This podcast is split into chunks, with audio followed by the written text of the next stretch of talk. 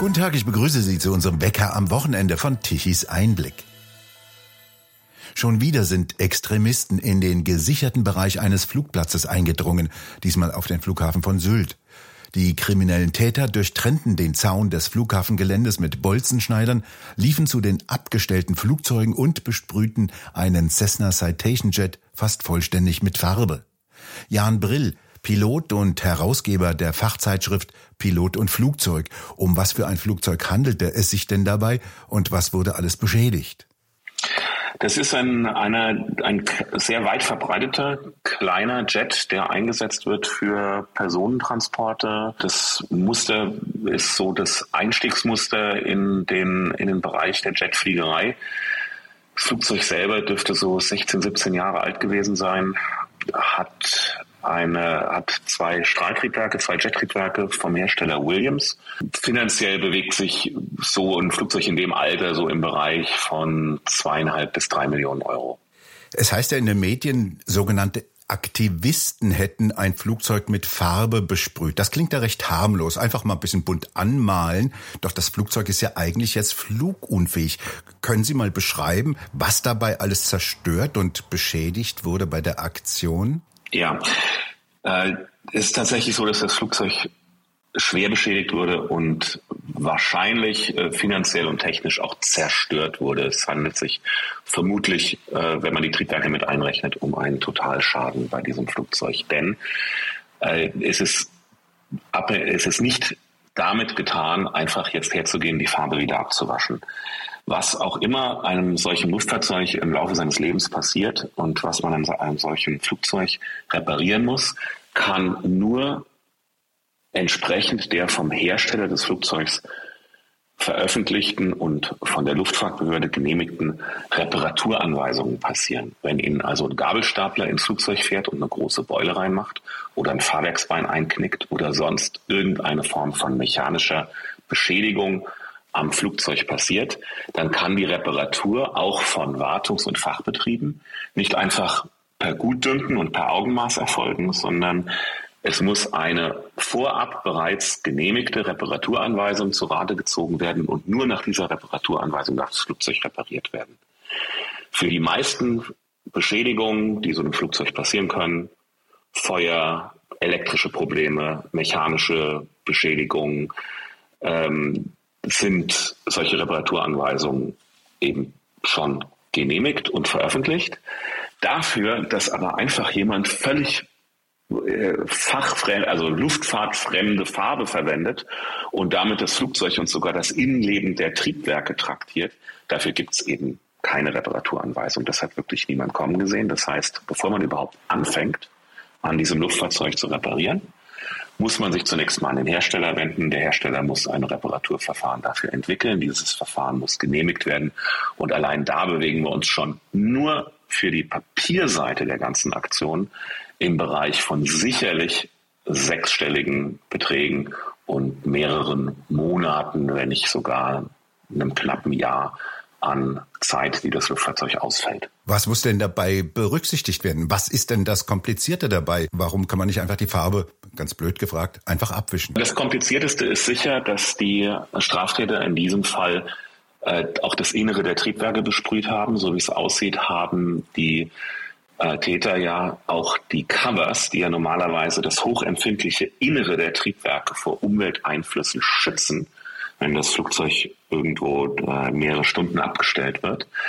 So wie es, wie es die Fotohistorie zeigt, haben die Täter ja tatsächlich diese Covers auch extra abgemacht und dann das Innere der Triebwerke mit Farbe besprüht. Das ist natürlich ein, ein katastrophaler Schaden, denn in so einem Jet-Triebwerk herrschen stark unterschiedliche Temperaturen. Verschiedene Komponenten wärmen sich unterschiedlich stark auf, kühlen sich unterschiedlich schnell ab. Das ist alles ein wirklich ein wirklicher Bereich von Hochtechnologie, der dort äh, tangiert ist. Und wenn jetzt dort einfach irgendwelche Fremdkörper eindringen, Farbe, Steine, äh, irgendwelche Sachen, die dort nicht reingehören ins Triebwerk, dann muss eben das Triebwerk in dem betroffenen Bereich komplett zerlegt werden. Und im vorliegenden Fall sieht jedenfalls die Fotohistorie danach aus, ist das gesamte Triebwerk von Farbe durchdrungen. Das heißt, das komplette Triebwerk muss zerlegt werden. Die verschiedenen Beschichtungen, die auf so, auf Triebwerksschaufeln, auf Luftleitblechen, in einem solchen Triebwerk angebracht werden. Diese verschiedenen Beschichtungen müssen wiederum neu geprüft werden. Die Farbe muss erstmal entfernt werden. Danach muss überprüft werden, ob die Beschichtungen noch in der erforderlichen Dicke vorhanden sind. Das alles ist quasi ein Totalschaden. Also das Triebwerk ist nach meinem Verständnis hin und damit bewegen wir uns also bei mehreren Millionen allein nur für den Schaden an den Trieb. Auch das Flugzeug kann ja nicht so einfach abgewaschen und neu lackiert werden. Das geht ja darum, auch um komplizierte chemische Reaktionen verschiedener Stoffe untereinander zu beherrschen. Was müssen, müsste man jetzt überlegen, um dieses Flugzeug von der Farbe zu befreien? Richtig, das zunächst mal, auch da gilt wieder, äh, sowohl beim Triebwerk wie bei der Zelle gilt, es darf nur nach veröffentlichten und genehmigten Reparaturanweisungen gehandelt werden. Man darf nicht einfach mal mit einem Schwamm hingehen und mal gucken, ja, sondern das muss alles vom Hersteller genehmigt sein. Und da gilt für die Zelle genauso wie für das Triebwerk dass die Farbe vermutlich eingedrungen ist in bewegliche Teile, in Scharniere, in Lager, in Drucksonden, in Temperatursonden, ähm, alles das sind Bereiche, in denen man nicht einfach mal per Augenmaß und mit einem Kercher oder mit ein bisschen Schleifpapier und einem Stück Stahlwolle äh, zu Werke gehen kann, sondern all das muss nach genehmigten Verfahren ablaufen.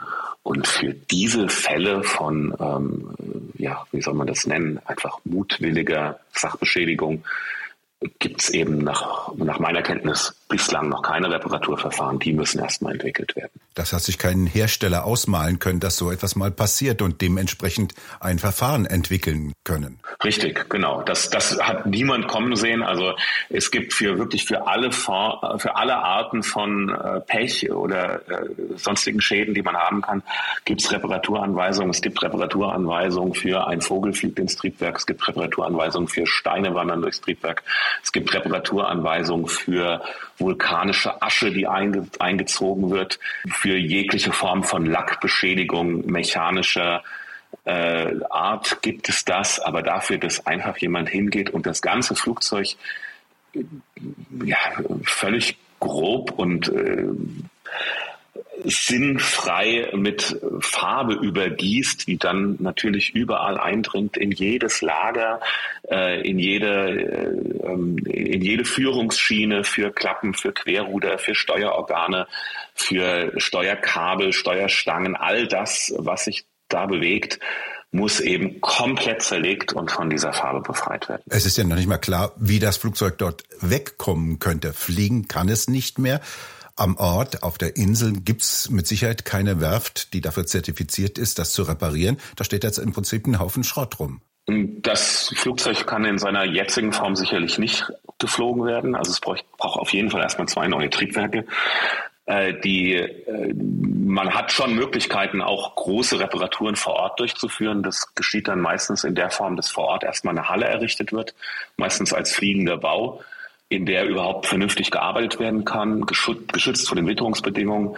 Dort müsste das Flugzeug dann wahrscheinlich zerlegt werden und äh, entweder in Einzelteilen abtransportiert oder zumindest mal auf einen Zustand zurückgeführt werden, in dem ein sogenannter Ferryflug, also ein Überführungsflug, in eine voll ausgestattete Werft möglich ist. Aber also das, das sind alles Sachen im Da muss erstmal eine Halle gebaut werden, in der man überhaupt arbeiten kann.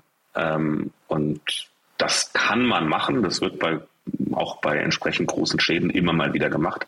Aber der Aufwand ist enorm. Das ist ja nicht der erste Fall, bei dem Extremisten ein Flugzeug beschmiert haben. Vor kurzem auf dem Berliner Flughafen wurde ein, eine zweimotorige Piper zerstört. Ähm, das Flugzeug ist ja wahrscheinlich auch ein Totalschaden. Das gehörte ja einer dänischen Haltergemeinschaften und es ein fliegender Oldtimer. Wissen Sie, was ist der Stand dort? Kann das wieder repariert werden? Das Flugzeug ist nach meiner Kenntnis seit, dem, seit der Beschädigung natürlich nicht mehr geflogen. Ein solcher Reparaturprozess bewegt sich auch im Bereich von mehreren Monaten bis hin zu einem Jahr. Die Beschädigungen bei der Piper sind im Prinzip ähnlicher Natur. Dort äh, sind auch äh, sicherlich ist auch dort auch dort ist sicherlich Farbe eingedrungen in Scharniere, in Drucksonden, in Temperatursonden, in äh, Führungen von Klappen, Gestängen und Querrudern. Also überall dort, wo eben feine, recht präzise Mechanik äh, arbeitet, um das, um das Flugzeug steuerbar zu halten. Also bei der Pi die Piper ist zwar insgesamt ein etwas kleineres Flugzeug, aber grundsätzlich ist der Reparaturprozess und der Aufwand da ähnlich. Auch da muss man erstmal überlegen, wie macht man das? Äh, wie kriegt man die, dann muss man ein entsprechendes Verfahren genehmigen und erst dann kann überhaupt angefangen werden, mit der eigentlichen Reparatur. Wie ist es denn eigentlich überhaupt möglich, dass solche Personen auf ein Flughafengelände kommen können? Beschreiben Sie doch mal, welche Prozeduren Sie als Pilot über sich ergehen lassen müssen, wenn Sie zu Ihrer Maschine wollen und wie kommt es denn, dass da plötzlich ein paar Löcher in den Zaun mit einem Bolzenseiler zu schneiden, dass dieses möglich ist? Also wenn ich als Pilot zu meinem Flugzeug gehe im Dienst, dann äh, muss ich zunächst durch die ganz normale Sicherheitskontrolle, wie ein Passagier auch, mein Gepäck wird durchleuchtet, meine persönlichen Gegenstände werden ausgebreitet. Ich selber werde entweder zufällig oder auf Verdacht abgetastet und durchleuchtet. Das unterscheidet sich in nichts durch, äh, von dem, was wir, was jeder Passagier kennt, wenn er zum Linienflugzeug geht. Da fragt man sich natürlich schon, warum wir das eigentlich machen, weil offensichtlich es ja nicht so schwierig ist, auch ohne diese Sicherheitskontrolle Zugang zu dem Vorfeld zu bekommen. Aber das ist eigentlich in der Fliegerei auch kein allzu großes Geheimnis, dass man die Vielzahl von Flughäfen, Flugplätzen und anderen Verkehrsanlagen für die Luftfahrt eben nicht sichern kann, wie das Weiße Haus oder wie ein, ein Hochsicherheitsgefängnis. Das gehört eben zu der Lebenswirklichkeit, dass man durch einen Zaun mit genügend krimineller Energie und einem Bolzenschneider einfach durchkommt. Erstaunlich bei dem Flughafen Sylt ist es ja, wie lange es gedauert hat, bis die Extremisten daran gehindert wurden, das Flugzeug einzusprühen. Die hatten ja alle Zeit der Welt, bis jemand dahin gekommen ist. Und auch dann verblüffte etwas der nette, freundliche Ton, zum Beispiel der Polizei. Gehen Sie doch weg, jetzt um 18 Uhr fährt Ihr Zug. Äh, das ist ja sehr verblüffend, wie die umgegangen sind damit. Äh, das ist, sorgt in der Branche auch für einiges Augenrollen, denn äh, wenn Sie als Pilot in an einem solchen Flughafen Sylt ist dafür, hat sich dafür eine gewisse Reputation erarbeitet. Wenn Sie sich dort nur wenige Meter von Ihrem Flugzeug entfernen und keine entsprechende Warnweste tragen, dann werden Sie von den Sicherheitsorganen innerhalb von Sekunden, wenn vielleicht Minuten sofort in, nun ja, sagen wir mal, deutlichem Ton darauf hingewiesen, dass man doch auch als Besatzungsmitglied eine entsprechende Warnweste tragen muss. Da wird also sehr scharf drauf geachtet. Wobei man jetzt fairerweise sagen muss, dass die Straftäter von der letzten Generation diese Auflage wenigstens erfüllt haben und tatsächlich mit Warnwesten rumgerannt sind. Hier kann man ja sagen, dass der Wert von zwei Einfamilienreihenhäusern zerstört wurde. Angenommen, ein Mann zerstört ein Einfamilienhaus in aller Seelenruhe, fackelt dies ab, reißt dieses ein und dann noch das andere und die Polizei würde seelenruhig zuschauen. Das ist ja ungefähr vergleichbar. Das ist tatsächlich überraschend, denn dieser ganze Vorgang war ja mit dem Beschmieren von Farbe nicht erledigt. Die Straftäter haben sich dann ja auch noch auf die Tragfläche gesetzt und zumindest nach einigen Berichten, die uns hier in der Reaktion von Pilot und Flugzeug vorliegen, auch auf der Tragfläche festgeklebt, was den Schaden natürlich nochmal maßgeblich erhöht. Und äh, finanziell bewegen wir uns da in dem Bereich, ähm, wie Sie schon richtig sagen, des Abfackelns von zwei äh, Einfamilienhäusern in guter Wohnlage. Und in der Branche als Piloten, als Besatzungsmitglieder sind doch viele meiner Kollegen recht überrascht davon, dass das so ungestört vor sich gehen kann. Wie gesagt, man kann den Zutritt zu einem solchen Flughafen oder Flugplatz wie Sylt nicht vollständig schützen. Das ist einfach nicht möglich. Die Folgen davon wären, dass solche Verkehrsanlagen gar nicht mehr betriebsfähig wären. Aber wenn die Leute dann schon mal ans Werk gehen, äh, dann hätten wir uns doch zumindest gedacht, dass sie dann relativ schnell an der Fortführung der Aktion gehindert werden. Das war offensichtlich nicht der Fall.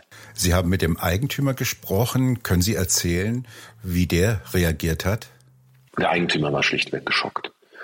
Das kann man gar nicht anders sagen. Der Eigentümer hatte wenige Tage zuvor noch einen unentgeltlichen Ambulanzflug durchgeführt mit dem Flugzeug äh, und der Eigentümer ist nach dem kurzen Gespräch, das wir geführt haben, unmittelbar am Tag der Geschehnisse, schlicht und einfach geschockt und entsetzt gewesen durch das absolut rücksichtslose und kriminelle Verhalten dieser Straftäter. Es gab ja durchaus Unterschiede, wie die Eindringlinge behandelt worden sind. Äh, sehr zahm, zaghaft äh, in Sylt, ganz anders in Berlin. Richtig. Das, äh, beide Flughäfen sind in der Branche unter Besatzungsmitgliedern dafür bekannt, ziemlich rabiat mit Verletzungen der Sicherheitsvorschriften umzugehen. Und man muss aber fairerweise sagen, dass in, bei der Berliner Aktion ganz offensichtlich die Sicherheitsleute des Flughafens die Straftäter an der Fortführung der Straftat gehindert haben. Deshalb ist die arme Oldtimer-Piper noch relativ glimpflich aus der Sache rausgekommen, zumindest im Vergleich zum Jet, während der Fortgang der Aktion in Sylt nur den Schluss zulässt, dass die Aktivisten völlig ungestört die Aktion vom Anfang bis zum Ende durchführen konnten und weder die Sicherheitsleute noch die Polizei in irgendeiner Phase eingegriffen haben um den Ablauf der Straftat zu unterbrechen oder zu unterbinden. Und das war in Berlin offensichtlich anders. Man sieht auf dem Video in Berlin, dass die Sicherheitsleute da mit, äh, sag mal, doch in einer gewissen Beherztheit hingehen und den Leuten die Feuerlöscher aus der Hand nehmen und die Fortführung der Aktion unterbinden. Das hat ja auch wahrscheinlich politische Folgen, denn das ist ja nicht der erste Fall, sondern eine ganze Reihe von Fällen sind schon vorgekommen vom Flughafen München, Berlin. Jetzt dieses anzunehmen ist ja, dass zum Beispiel die USA dies auch ganz genau beobachten werden, die ja sehr empfindlich in Sachen Luftsicherheit äh, sind. Deutschland hat ja auch internationale Abkommen der ICAO verletzt, nämlich für die Sicherheit der Flughäfen zu sorgen. Welche politischen Konsequenzen könnten denn diese Vorfälle jetzt haben? Die Flughäfen in, der, in Deutschland und in der EU sind in verschiedene Kategorien eingeteilt. Diese Kategorien, äh, diese Kategorien sind abgestufte Sicherheitslevel. Ja, so ein Flughafen wie Frankfurt oder München wird stärker und man sollte meinen besser geschützt als so ein Flug Hafen wie Sylt oder ein einfacher Flugplatz. Was wir an diesen Vorgängen deutlich sehen, ist, dass sich solche Verkehrsanlagen nicht vollständig schützen lassen und dass das, was wir als Passagiere und als Besatzungsmitglieder an den Personenkontrollen über uns ergehen lassen, zum großen Teil ganz einfach Theater ist. Jan Brill, Herausgeber von Pilot und Flugzeug, vielen Dank für das Gespräch. Gerne. Und bei Ihnen bedanken wir uns fürs Zuhören. Schön wäre es, wenn Sie uns weiterempfehlen. Weitere aktuelle Nachrichten lesen Sie regelmäßig auf der Webseite tichiseinblick.de und wir hören uns morgen wieder, wenn Sie mögen.